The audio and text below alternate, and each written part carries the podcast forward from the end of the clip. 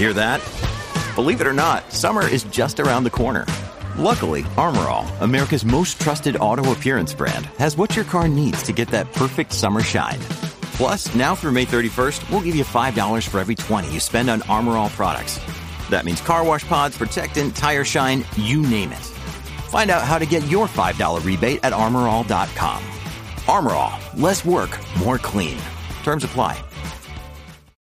When you need mealtime inspiration, it's worth shopping Kroger, where you'll find over 30,000 mouth-watering choices that excite your inner foodie. And no matter what tasty choice you make, you'll enjoy our everyday low prices, plus extra ways to save, like digital coupons worth over $600 each week. You can also save up to $1 off per gallon at the pump with fuel points. More savings and more inspiring flavors make shopping Kroger worth it every time. Kroger, fresh for everyone. Fuel restrictions apply. This episode is brought to you by Shopify. Whether you're selling a little or a lot, Shopify helps you do your thing, however you cha-ching. From the launch your online shop stage, all the way to the we just hit a million orders stage. No matter what stage you're in, Shopify's there to help you grow. Sign up for a $1 per month trial period at shopify.com slash special offer, all lowercase. That's shopify.com slash special offer. From sponsoring cultural events to partnering on community projects, creating youth programs to supporting first responders, at MidAmerican Energy, caring about our community goes beyond keeping the lights on. It's about being obsessively relentlessly at your service. Learn more at midamericanenergy.com slash social. With classes in crisis communication, influence, and data presentation, Gonzaga University's online Masters in Communication and Leadership equips you with the tools you need to communicate clearly and encourage creativity in any industry. Concentrations in digital media, strategic communication, and global leadership allow you to customize your degree. Visit gonzaga.edu slash communication and learn why a master's degree from Gonzaga can help you take your career to the next level. That's gonzaga.edu slash communication.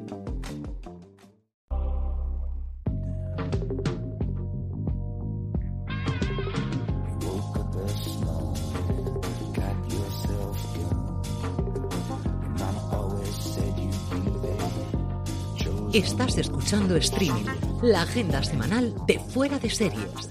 Desde un rincón de Poniente, California, estás escuchando streaming de Fuera de Series, el programa que, semana tras semana, te trae todas las noticias, comentarios y curiosidades del mundo de las series de televisión.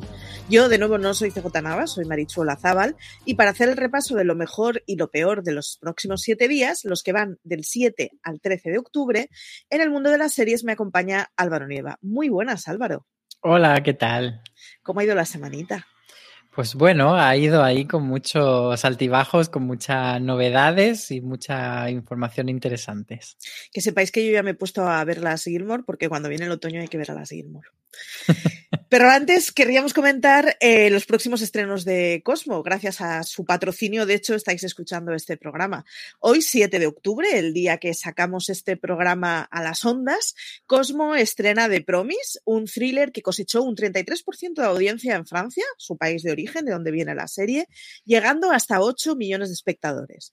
La serie, protagonizada por Olivier Marshall y Sofía Saidi, nos trae un misterio que se extiende durante 20 años una narración que se desarrolla en dos líneas temporales y la complicada relación entre un padre y una hija, ambos policías del mismo caso. Además, el 12 de octubre, Cosmo trae Catalina la Grande, la mujer que gobernó como emperatriz de Rusia durante 34 años, después de apartar de su trono o sea, del trono a su marido Pedro III. Una de esas historias que dan mucha chicha.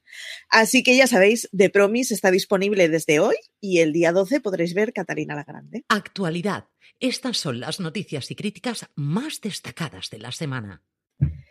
Vamos con noticias críticas, esas cosas que han pasado esta semana.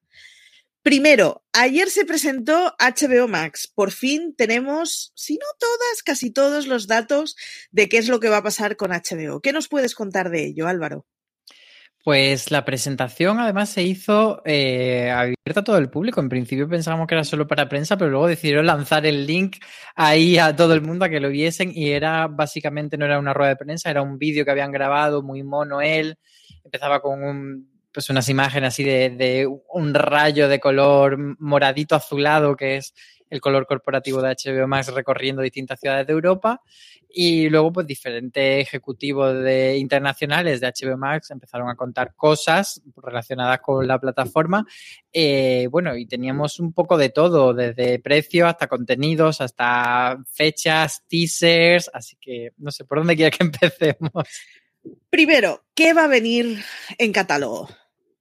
Pues mira, eh, por supuesto vamos a tener, mm, el catálogo va a ser muy similar a lo que había hasta ahora en HBO España, es decir, vamos a tener todos los originals de HBO, también todos los originals de Max, que hasta ahora estaban ahí como que sí que no, algunos sí, otros no llegaban. Eh, aunque mmm, ha habido alguno que todavía no, por lo menos no aparecía en esos vídeos, como puede ser el caso de Hacks, que nos dejó a Maricho y a mí un poco, hmm, ¿esto qué pasa? Que a lo mejor, simple, a lo mejor simplemente se lo quieren reservar para más adelante, pero bueno, pues eh, Made for Los que estaba, estaba el remake de Gossip Girl, y luego de catálogo eh, había alguna cosilla así como interesante, que por ejemplo eh, dijeron que va a estar eh, todo el ala oeste de la Casa Blanca, que, que, estoy escuchando ahora a, alguno en su, escuchando el podcast diciendo ¡Wow! Pues el ala oeste de la Casa Blanca, The OC o The OC, como lo conocemos aquí, Urgencias, Pretty Little Liars, por supuesto van a estar Friends, The Big Theory y Dos Hombres y Medio, que son sus tres grandes sitcom de larga duración por supuesto, dos hombres y medio no está a la altura eh, de Big Bang y a su vez Big Bang no está a la altura de Friends, pero bueno, eso ya es opinión personal. Y un poco eso es, eh, el, el, en general, el contenido lo van a tener, por supuesto, pues también muchas películas eh, de Warner Bros. y de todo el catálogo del conglomerado Warner Media, pues eh, quisieron eh, hacer mucho hincapié en o poner algunos títulos que fuesen un poco representativos de toda la historia de, de Warner, pues y de cosas que han ido comprando, pues desde eh, La Naranja Mecánica, Matrix, eh, El Mago de Oz, eh, un poco de todo y, y bueno, entendemos. ¿Nos y, han avanzado alguna fechilla o alguna cosa?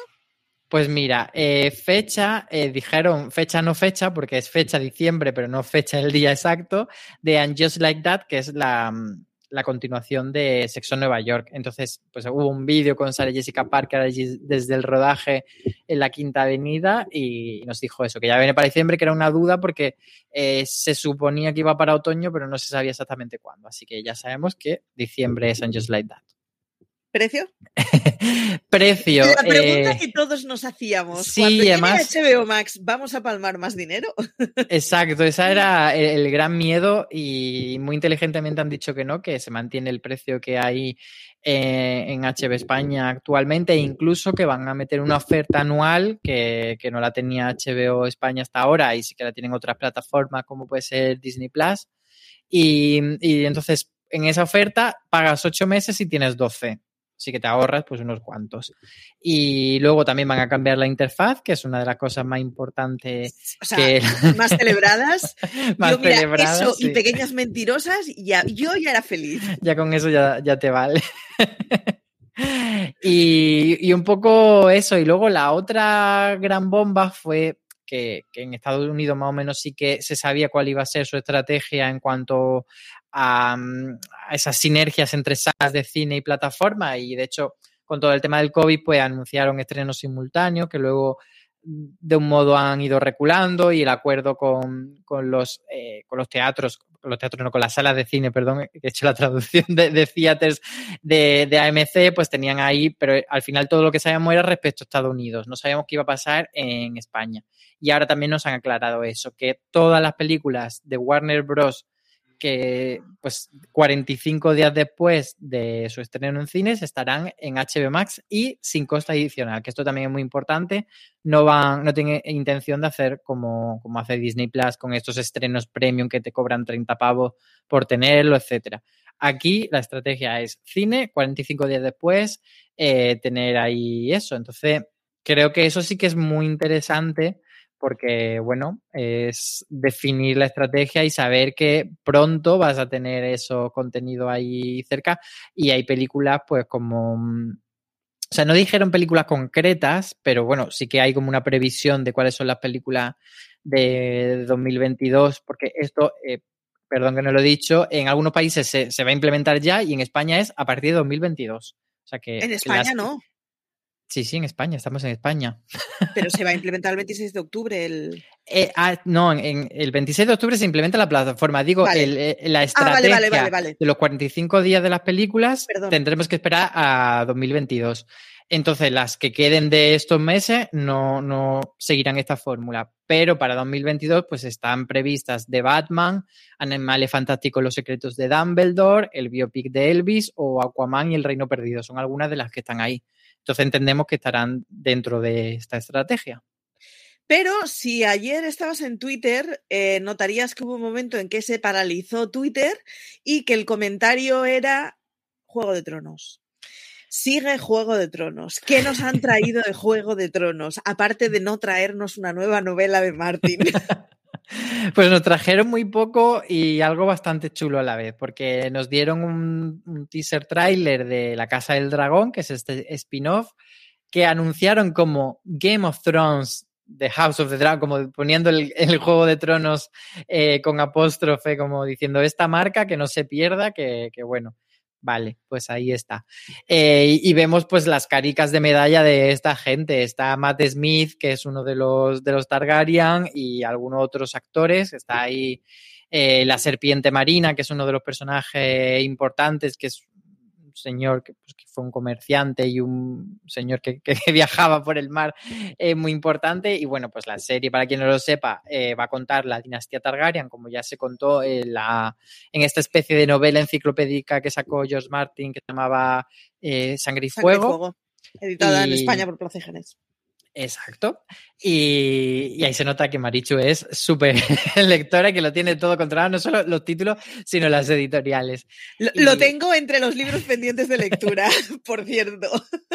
Entonces, pues eso, van a desarrollar el reinado del, del rey Viserion y sus hijos, eh, sobre todo centrado en dos personajes que son su hija mayor y su hijo menor, que al ser hombre es el que se supone que tiene que, que heredar el trono y entonces pues genera una pequeña fricción, etcétera. Y bueno, pues muchos dragones y que no vimos en el tráiler, por cierto, sí que vimos el trono de hierro, pero no los dragones. Mm, No sé a ti qué te pareció, eh, ¿pudiste ver el tráiler? Pude ver el tráiler, hay muchos rubios, o sea, me hace mogollón de gracia porque eh, de golpe es como si estuvieras viendo un- una, una serie de elfos, pero con orejas recortaditas. Es como- La verdad. No son muy altos, muy rubios y muy delgados. Es muy, muy buena definición, la verdad. Pero bien, o sea, un porrón de pasta. O sea, tiene toda la tinta de que a la Casa del Dragón le van a meter pasta infinita, como pasó con Juego de Tronos o como pasaba con algunas de las escenas de Juego de Tronos. Así que yo reconozco que a mí, si me das fantasía y palomitas, me tienes contentísima. Así que realmente nos enseñaron muy poco, hay muy poco de lo que tirar, pero por el momento de lo que se tira es que pues es el mundo de Martin y con eso ya nos tienen. 2022 no hay más fechas. Que, sí, no se sabe más. Yo he de decir que no solo sé de las personas que se enfadan con los finales de la serie o que se enfadan pero que no les dura mucho tiempo, el de Juego de Tronos me sigue durando, lo confieso. Y ayer hice una encuesta en Twitter a ver en, en, qué mood estaba la gente, a ver si estaban también cabreados como yo y, y, y puse como en plan, ¿Qué sentimiento tenéis respecto al universo de Juego de Tronos? ¿Emoji enfadado, emoji indiferencia o emoji ojito de corazones? 31% ojito de corazones me sorprendió y solo 7,9% de, de emoji enfadado. 60% de indiferencia. Entonces no sé si esto será representativo o no, si es una muestra que sirva para algo, pero me, me da la sensación que es un poco la tónica general de que la, la, gente ya se le ha pasado el cabreo de Juego de Tronos, pero tampoco tiene tantas ganas de volver a este universo.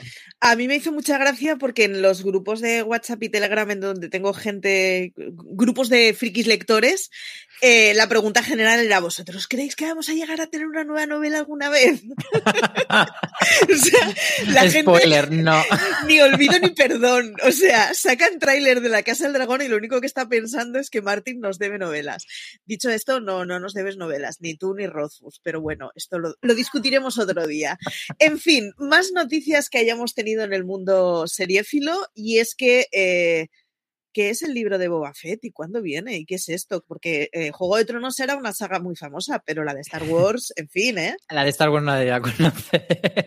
Exacto. Eh, Estamos, además hemos estado varios streaming encadenando eh, información sobre Star Wars porque hace tres semanas nos preguntaban por The Mandalorian y la semana pasada hablábamos de Andor, que era esa serie que protagoniza Diego Luna eh, con el personaje de Rogue One y que ya sabíamos que se había rodado y que entonces podemos entender que será como de las siguientes, pero antes de Andor llega este, el libro de Boba Fett, que es un spin-off de The Mandalorian centrado pues en ese cazarrecompensas tan famoso del universo Star Wars que es Boba Fett, a quien va a dar vida Temuera Morrison, que es quien le ha dado vida pues desde el lanzamiento del ataque de los clones en 2022.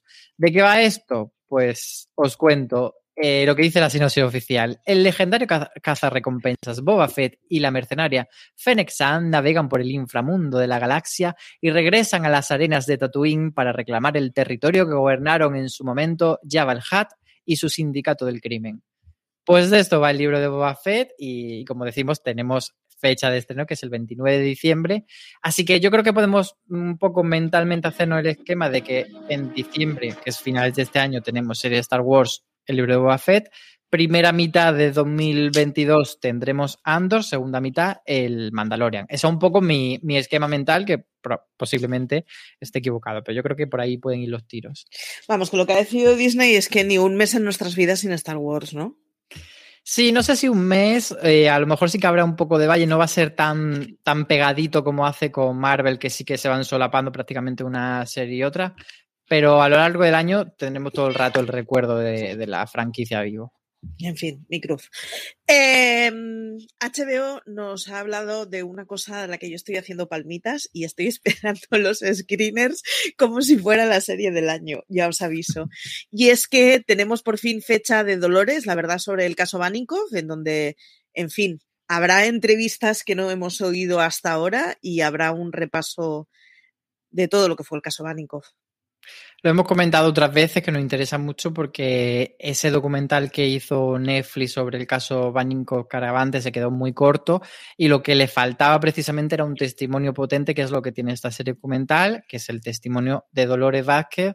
Ella era eh, la pareja de la madre de Rocío Baninko y se la juzgó eh, con ese cliché que, que se denominó la lesbiana perversa. Tenía simplemente cara de ser mala y dijeron, pues esta es mala y lo ha hecho porque tenía envidia de Rocío y se llevaba mal con ella, cosa que no era verdad eh, y que 519 días después de estar en prisión, pues se, vio que no era ella que habían cometido un error y, la sacaron, pero ese tiempo pues estuvo ella encarcelada, pasándolo muy mal y sobre todo sometida a un juicio mediático.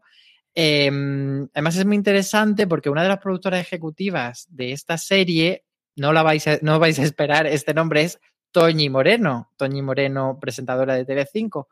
Si visteis el de mm, el documental de, Netflix, muy brevemente pasaba así por pantalla, estaba allí eh, Toñi Moreno porque era una de las reporteras de Andalucía Directo que siguió el caso. Entonces, no sé exactamente cuál es la implicación, pero ella va a ser quien dé entrevistas sobre, sobre el, eh, digamos, a, tipo yanca a la prensa, entonces tengo bastante interés eh, por ver eh, cómo ella lo vivió, cómo ella lo recuerda y por qué ha decidido estar aquí implicada. En fin, ese es uno, es uno de esos casos en donde cuando echamos mirada atrás de la opinión popular y sobre todo de la, cómo se comportó la prensa. En fin, en los últimos años hemos tenido en España Banikov y estoy pensando en la portada de ABC de la mirada del asesino. Hay unas cuantas de estas que son en fin, para aprender un poquito de ello. Pero vamos a hacer aquí una pausa en nuestro repaso de la actualidad para escuchar la recomendación seriéfila de alguien que nos interesa su opinión, ya como, como ya hacemos todas las semanas. Esta semana eh, estuvimos en la presentación de Doctor Portuondo, la serie de filming, que por cierto tengo aquí el libro para leérmelo, y que será la primera serie original que traiga filming. Le pedimos que nos hablase de, de una serie a la que se hubiera enganchado Carlos Padial, que es el, el creador de la historia de Portuondo. Él es autor del libro en el que se basa la serie y además es co-guionista de ella. Y nada, esta es su recomendación. Eh, te voy a decir dos que, me han impresionado mucho por diferentes motivos. Una es Midnight Gospel, eh, es una serie que está en Netflix, eh, es de animación, pero adapta una serie de podcasts conducidos por un cómico que me encanta, que se llama Duncan Trussell es un podcast que se llama Duncan Trussell Family Hour y en ese podcast este cómico habla y tiene conversaciones muy, muy profundas sobre diferentes temas, sobre la existencia, sobre la meditación, temas como muy la naturaleza de la existencia y demás, y luego han, tenido la idea genial de hacerle una especie de adaptación eh, en animación eh, ubicando a esas personas que hablan en el podcast en un mundo, en otros mundos, en otros planetas, eh, con lo cual se produce un, no sé, para mí es uno de los proyectos más originales que he visto en muchísimo tiempo. Otro sería How to with Wilson, que está en HBO. Es una serie con la que de manera natural, si alguien conoce lo que yo hago, hay, hay unos elementos como de conexión absolutos, es decir, de, tanto desde la manera de grabarlo como esa especie de observación un poco extrañada sobre, sobre el exterior eh, y por supuesto me encantó. Pues vamos allá, porque seguimos con un montón de noticias y es que esta semana han sido los premios platino. From sponsoring cultural events to partnering on community projects, creating youth programs to supporting first responders, at MidAmerican Energy, caring about our community goes beyond keeping the lights on. It's about being obsessively relentlessly at your service. Learn more at midamericanenergy.com slash social. Woodhouse Nissan offers a variety of SUVs and crossovers to fit your lifestyle. Whether you're looking for an SUV with high towing capability or a crossover with all-wheel drive, you can expect a variety of safety features, plenty of seating, ample cargo space, and innovative design to tackle virtually any adventure. Explore the Nissan lineup of SUVs and crossovers featuring Rogue, Rogue Sport, Kicks, Murano, Pathfinder, and Armada. Visit one of our two Nissan locations or shop online at woodhouse.com. Y fue quien arrasó Patria, que quizá a lo mejor se nos ha quedado un poco atrás en la mente, pero bueno, seguía compitiendo en, en este año y prácticamente supongo que será de los premios ya que le quedaban por, por disputar y, cerraba por todo lo alto.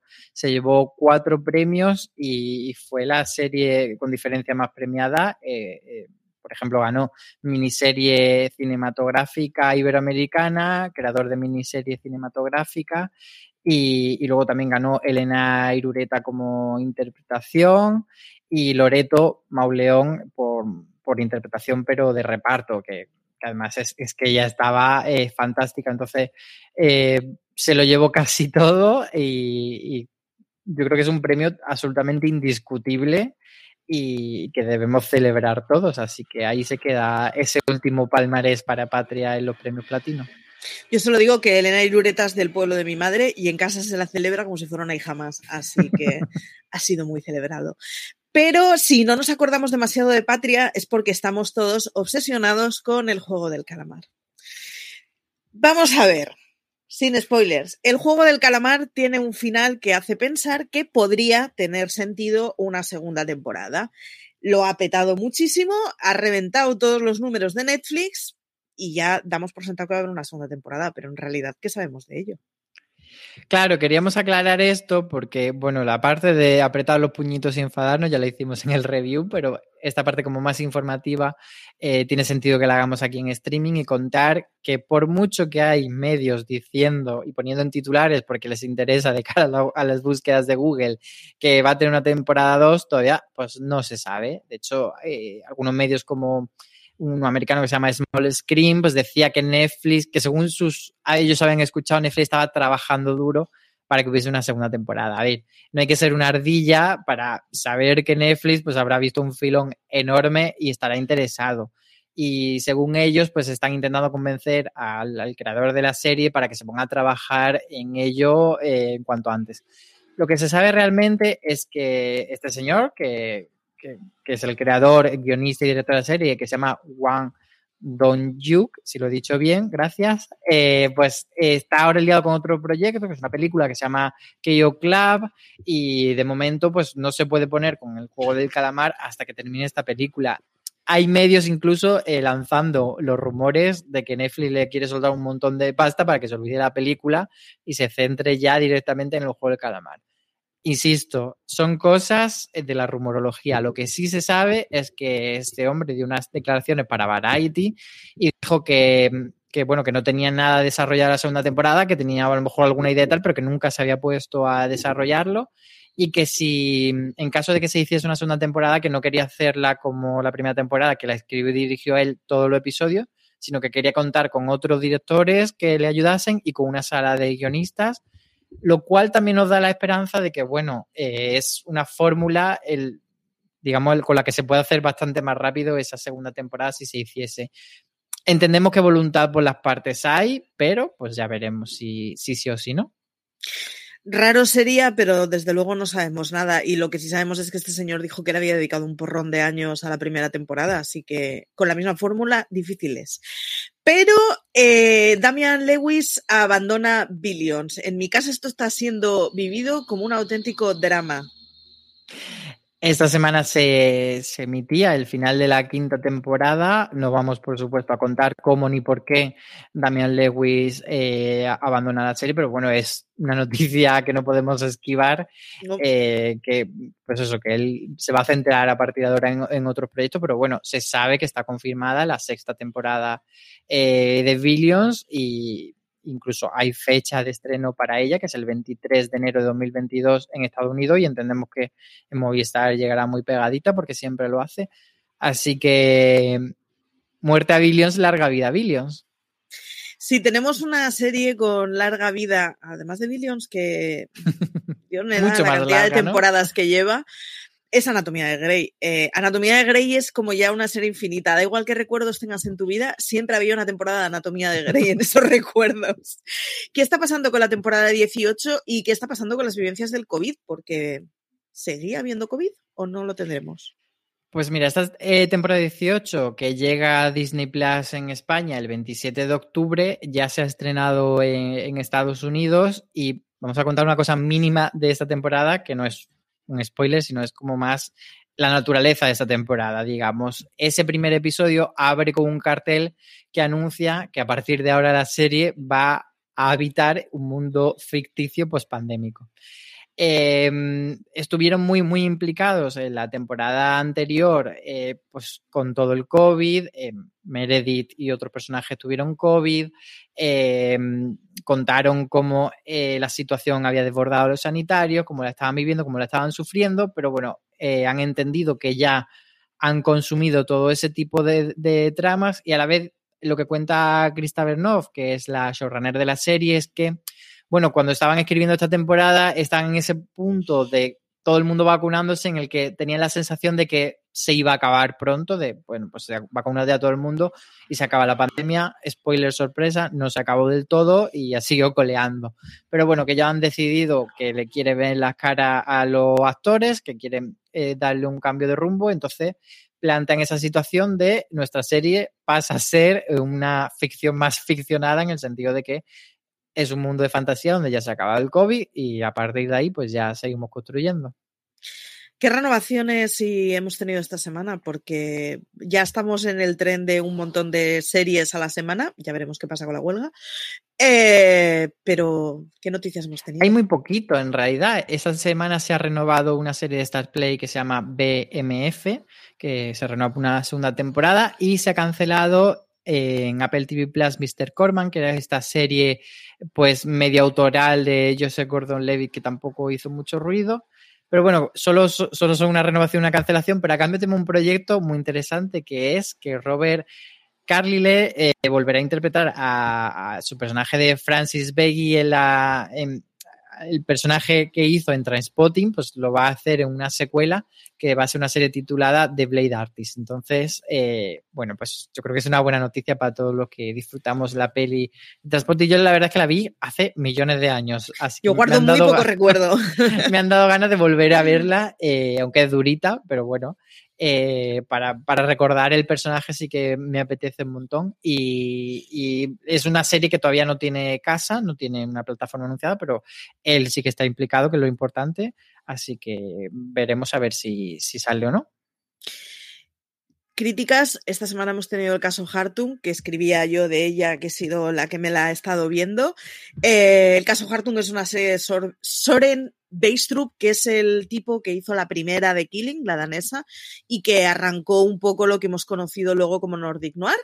Eh, ya os avanzo, es una serie muy canónica, impecable. es una serie canónica, pero impecable. Os va a gustar si os gusta el Nordic Noir y si no lo habéis visto, es una buena entrada la que tiene, la verdad. Es una de esas series con premisas de niña muerta que a Álvaro no le entusiasman, pero eh, la verdad es que está muy bien hecha. Así que si os gusta el Nordic Noir, tenéis que ver el caso Hartung. Eh, te la ves en un par de tardes tontas, así que cogedla y agarraros. Eso sí, no sé hasta qué punto es muy adecuado que la estrenen en otoño, porque yo, después de ver el caso Hartung, le voy a coger cierto pavor a las castañas. Y los que habéis visto la serie ya sabéis a qué me refiero. No ha sido lo único que hemos tenido, y es que Movistar ha traído la fortuna, ¿verdad? Ya llevaba yo anunciando streaming que había podido verla y que no me había precisamente gustado, pero ya he escrito la crítica, ya salió la fortuna al mundo exterior y podemos compartir impresiones los espectadores y nosotros a ver qué le ha parecido a ellos también. Eh, yo lo que venía a decir en general era que me parece que no es una serie terriblemente fallida porque al final se queda una, una propuesta más o menos ligera y entretenida, pero que no es ni mucho menos esa gran serie que todos esperábamos mm, de caernos de culo y decir Movistar ha hecho una serie para el mundo y que, y que todo el mundo va a querer comprar en todos los países europeos y estadounidenses y la van a emitir eh, a los estándares de calidad de FX o de AMC o de tal. Para mí me parece que es una serie correcta, pero que no cumple con, con tres expectativas que yo creo que, teníamos, que por un lado era las aventuras, porque es una serie que se queda muy en los despachos y realmente aventura, aventura, como lo que entendemos, no tanto. En cuanto a despliegue, no me parece que parezca que luzca como una superproducción y que no, no se ven los petrodólares caer de la pantalla, como decíamos, por ejemplo, con Fundación. Es, es, verdad que al final no podemos comparar con Fundación, pero quiero decir, esa sensación de estar viendo una serie cara no la tienes excesivamente. Y luego un virtuosismo como director, creo que tampoco. Yo tengo que reconocer que el año pasado me fastidiaste las series españolas, porque ahora cuando te oigo hablar de una de ellas, en mi cabeza está pensando, ¿y eso en el ranking qué posiciones? Así. Así que tengo muchas ganas de que llegue diciembre para ver exactamente eso, qué ranking es. Y además es complicado este año porque mm, todas estarían abajo. Quiero decir que, no ha habido tantas series que destaquen este año españolas. Así que, a ver, no sé, a lo mejor alguna se queda muy arriba por descarte, tristemente. Otra que ha llegado esta semana es la asistenta que la ha traído Netflix, como el caso Hartung, por cierto, que no lo he dicho.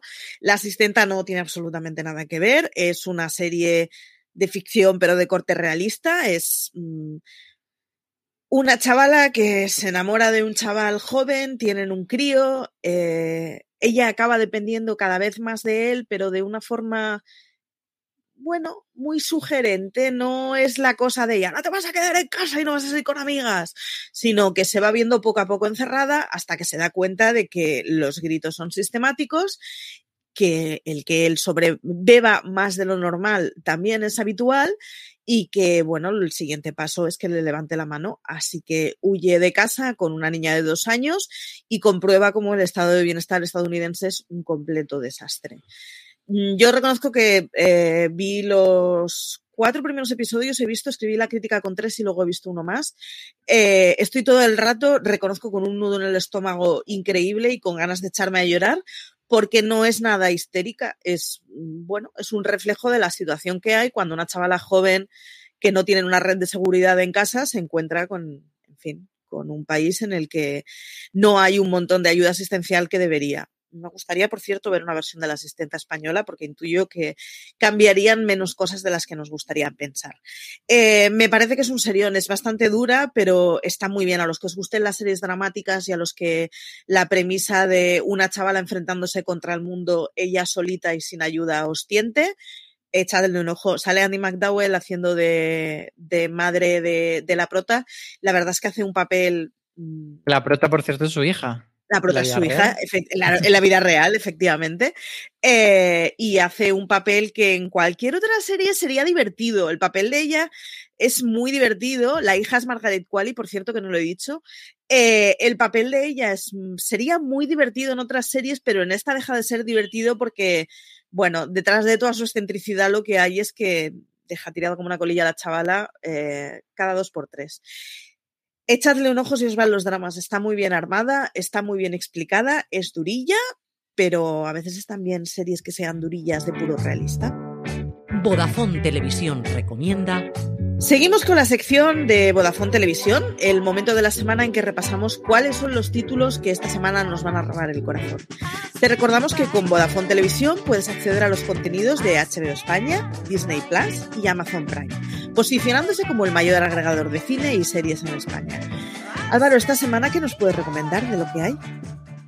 Pues comentábamos antes que Patria sigue cosechando éxitos. La serie HBO recibía esta semana cuatro premios platinos, haciendo pleno y ganando cuatro de en las cuatro categorías en las que competía. Así que creo que es el momento perfecto para recomendar eh, la serie Patria, quien no la haya visto, creada por Aitor Gabilondo y basada en el éxito de Fernando Aramburu. Me parece que eh, tiene una sensibilidad muy especial y una sobriedad muy necesaria para tratar esa historia. Entonces, quien no la vio en su momento, es, es ahora cuando debe recuperarla. Yo por mi parte quiero hablaros de Reservation Dogs. Reconozco que mucha de la responsabilidad desde CJ que nos ha tentado con ella. La comedia Disney Plus con episodios de media hora sigue a cuatro adolescentes indígenas de la zona rural de Oklahoma y nada, pasan los días robando y ahorrando para llegar a la lejana California. Las notas de prensa además tienen mucha retranca con eso. Además, Amazon Prime ahora mismo está emitiendo la segunda temporada de Lower Decks, que es una serie de animación de Mike Mac, que transcurre en el universo de Star Trek y que está centrada en la tripulación del U de, Cerritos, una de estas, bueno, una de estas naves menos importantes de la flota estelar en el futuro año de 2380. Así que ya sabéis, en Vodafone Televisión encontraréis todo esto y mucho más, además de HBO España, Disney Plus y Amazon Prime. Preguntas de los oyentes. Estas son vuestras dudas y nosotros respondemos. Vamos con las preguntas de los oyentes, porque todas las semanas leemos aquí dos, tres preguntas, lo que nos da tiempo de esos mensajes que nos hacéis llegar por los múltiples caminos y que eh, nos podéis hacer llegar con vuestras dudas y vuestras quejas. Hoy de qué venimos a hablar, Álvaro. Pues JD nos pregunta, ¿a qué se debe el silencio informativo de todos los medios en cuanto a las series de Plays? Que si es una mala comunicación y promoción por parte de la compañía o hay algo más. Em, es una cuestión muy interesante. Yo creo que, se juntan dos cosas. Efectivamente, quizá la, comunicación de televisión española, no, es decir mala, pero no ha puesto eh, tanto huevos en esa cesta, no ha incidido tanto en comunicar las series de plays como si fuese un estreno, por ejemplo, de prime time de la 1. Pero creo que también se junta con que eh, tenemos todavía la herencia mental de que las series de plataformas como Place o como Flubser eh, están en ese rincón de lo que antes llamamos web series y no forman parte tanto de las series grandes o de las series principales. Creo que cuando son series que, que destacan por algún otro motivo, al final se acaban colando en la comunicación, pero que por norma no entran tan fácilmente. Entonces, quizá A3 Player Premium sí que ha conseguido eh, venderse como una plataforma, digamos, a la, a la, Amazon o a la Netflix, pero siempre Fluxer y Play se han quedado en ese rinconcito de lo alternativo y de lo pequeño y quizá eso es lo que, lo que le juega en contra. Pero ya digo, por ejemplo, Drama sí que fue encontrando su sitio y bueno, creo que ahora que Play va a estar más o menos integrado en esto que es RTV Play, pues pueden darle un empujoncito y que funcione un poquito mejor. No lo sé. Lexa apretaba los puñitos como yo, o al menos yo aprieto mucho los puñitos con este tema, y es que preguntaba que qué ha pasado con lo juvenil. Y HBO nos ha traído un par de noticias esta semana, que conste. Sí, dice, ¿qué ha pasado con series adolescentes como One Tree Hill, The O.C., Greek, Gossip Girl, Pretty Little Liars? No están en ninguna plataforma y me da la sensación de que ya no se, no se hacen series de este estilo. Yo no estoy totalmente de acuerdo con que no se hagan series de este estilo. Creo que ahora tenemos un montón de, series adolescentes, pues desde Élite, Control Z, eh, esta de Blood and Water se llamaba la, sudafricana. Eh, creo que sí que hay muchas series em, adolescentes de muchos tipos, de muchos tonos. Eh, por ejemplo, tenemos Hit, que está en las antípodas de Élite y está muy bien que haya dos productos tan diferentes. Creo que sí que falta a lo mejor una serie longeva que tenga esa sensación de saga como fueron en su día eh, pues One Tree Hill o Deus o Gossip pero porque duraron mucho. Pero creo que ahora se está haciendo bastante serie adolescente y, y bastantes, mm, pues eso, eh, desde las que podemos eh, incluir más en esa etiqueta de placer culpable a otras que pretenden estar mucho más en la categoría, digamos, de aplaudidas por la crítica. Entonces, no, no lo acabo de ver. ¿Tú cómo...? Yo me, me, estoy agarrando fuerte a la barra de bar porque no conozco a Alexa, no sé de qué quinta es, y, pero yo alguna vez me he visto preguntándome eso y eh, en parte sí que es cierto, eh, son series que yo creo que se han considerado siempre un poco de segunda y entonces es más difícil encontrarlas en plataformas. Estaba a punto de comprarme Pretty Little Liars en italiano porque en español no encuentro todas las temporadas, así que he pasado por ahí, Lexa. En mi caso... Que tenemos la noticia, por cierto, eso de que, que, que, justo lo comentábamos al principio, que tanto The OC como Pretty Little Liars van a estar en HBO Max. Efectivamente.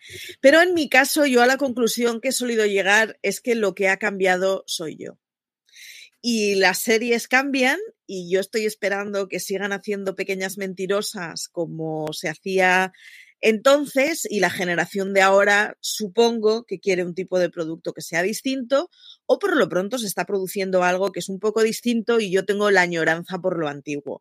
En mi caso yo creo que se suele dar eso claramente, que la que he cambiado soy bueno, o que yo no he cambiado y, y, los chavales sí lo han hecho, obviamente, porque han pasado un porrón de años, las series evolucionan y yo les estoy pidiendo un, un contenido un poco antiguo.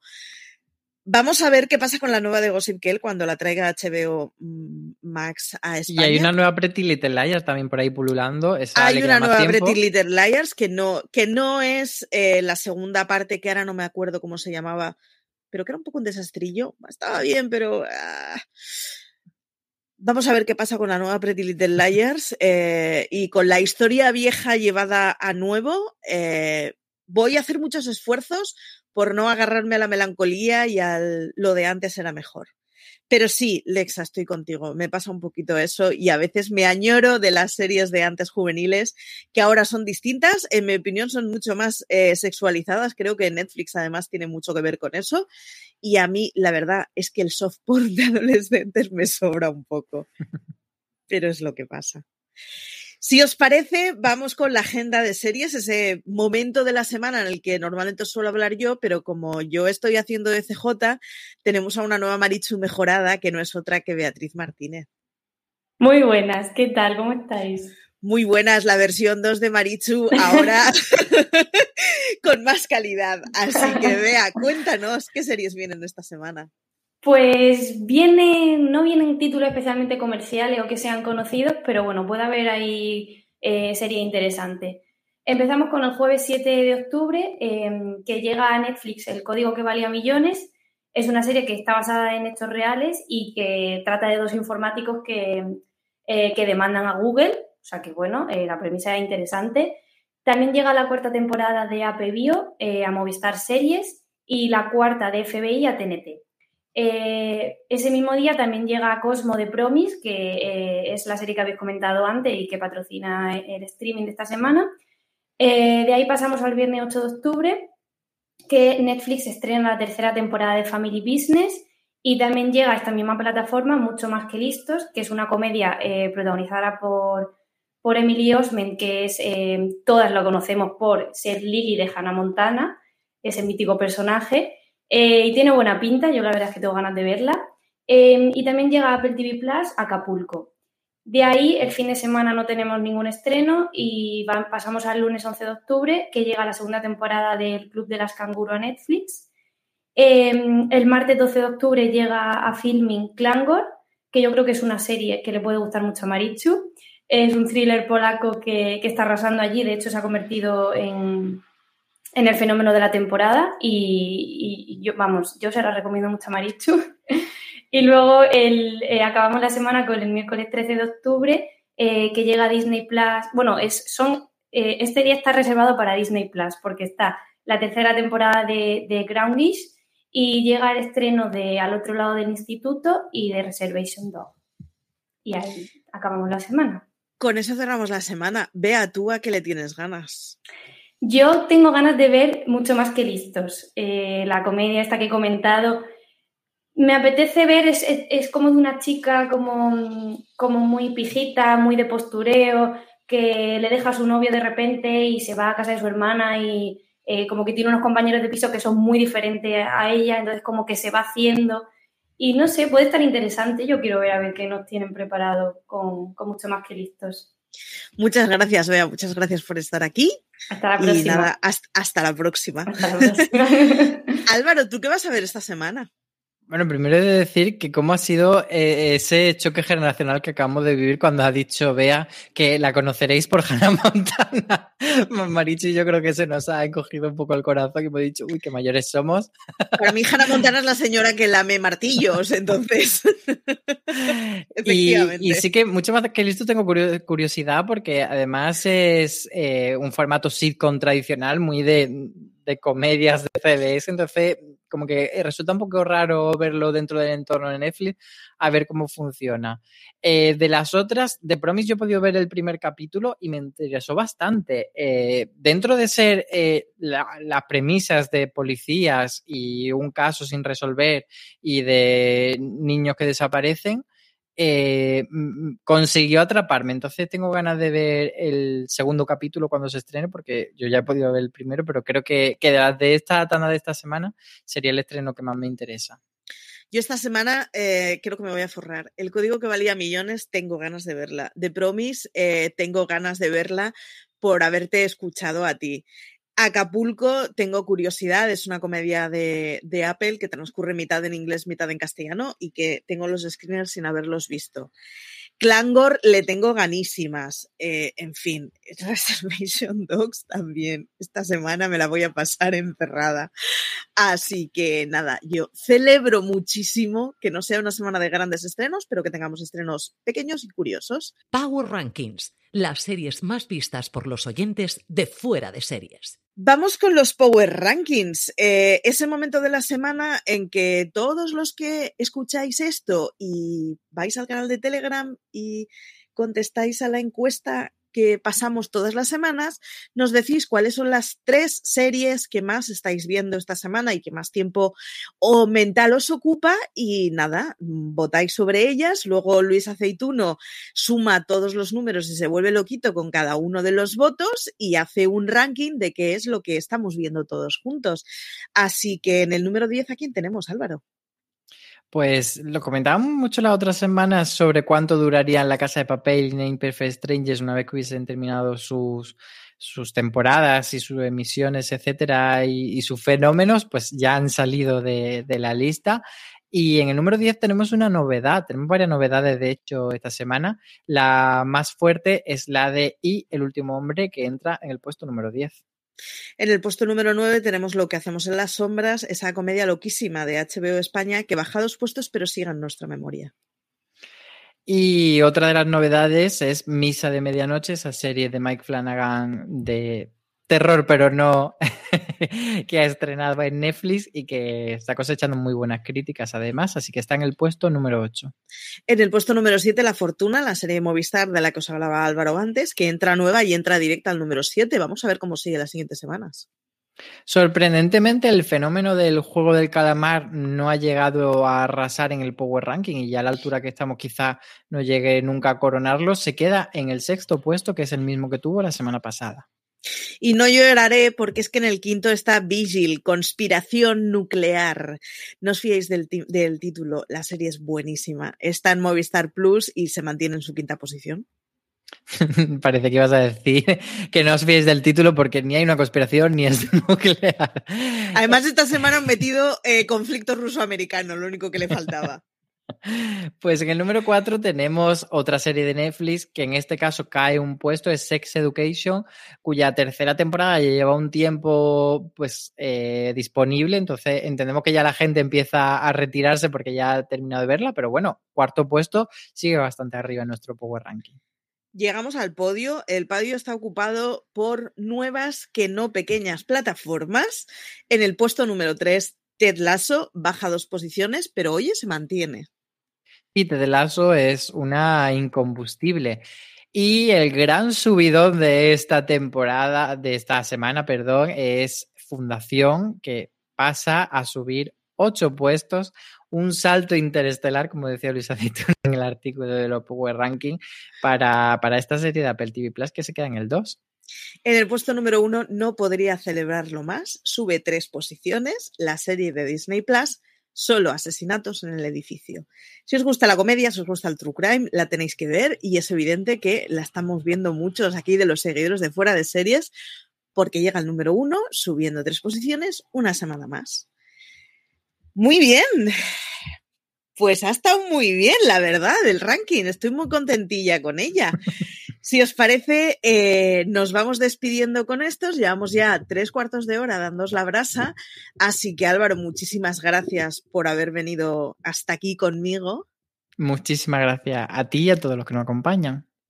Y nada, esta vez sí, esta vez llega. Nos despedimos con la entrevista a Alejandro Amenábar. Pequeño problema técnico tuvimos la semana pasada, pero nada, lo rescatamos y con motivo del estreno de La Fortuna en Movistar Plus, Alejandro Amenábar nos habla un poquito y nada, nos cuenta cuatro cosas. Así que si queréis escuchar al afamado director, lo tenéis aquí a continuación. Ya sabéis, como siempre, tened muchísimo cuidado ahí fuera. En el cómic había una reivindicación de la aventura por encima de todo. Entonces, eh, junté por un lado que quería adaptar desde, hacía tiempo algo de Paco Roca a que esta era una historia de aventuras, una historia extraña de aventuras, porque son aventuras de despacho, de, burocracia, eh, y me lancé de cabeza. Era el proyecto con el que más me apetecía oxigenarme después de haber hecho una película con tanto eh, peso cívico como era mientras duró la guerra, me apetecía divertirme.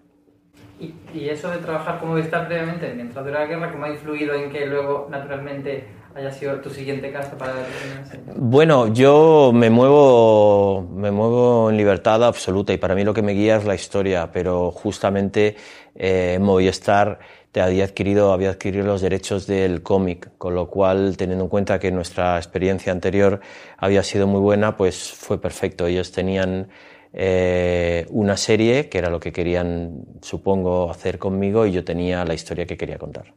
En ese sentido, ¿sientes algún tipo de presión por que llegue siempre el titular de la primera serie de Alejandro Menábar o para ti como un proyecto más?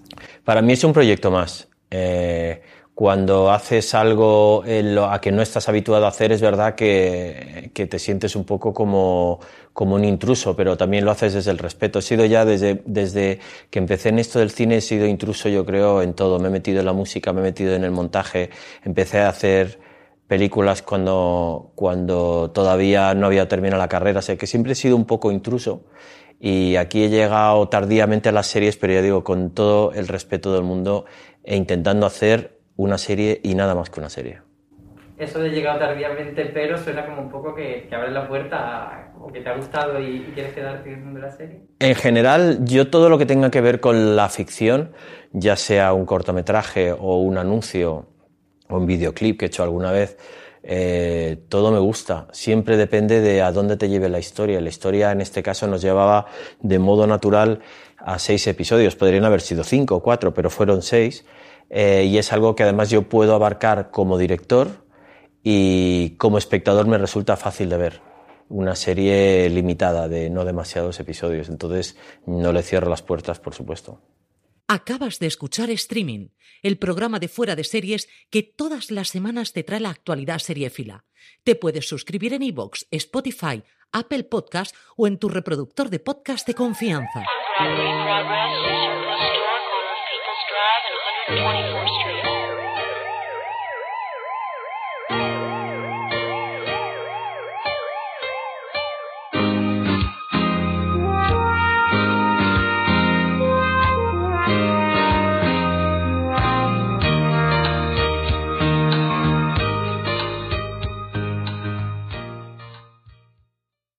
Woodhouse Nissan offers a variety of SUVs and crossovers to fit your lifestyle. Whether you're looking for an SUV with high towing capability or a crossover with all wheel drive, you can expect a variety of safety features, plenty of seating, ample cargo space, and innovative design to tackle virtually any adventure.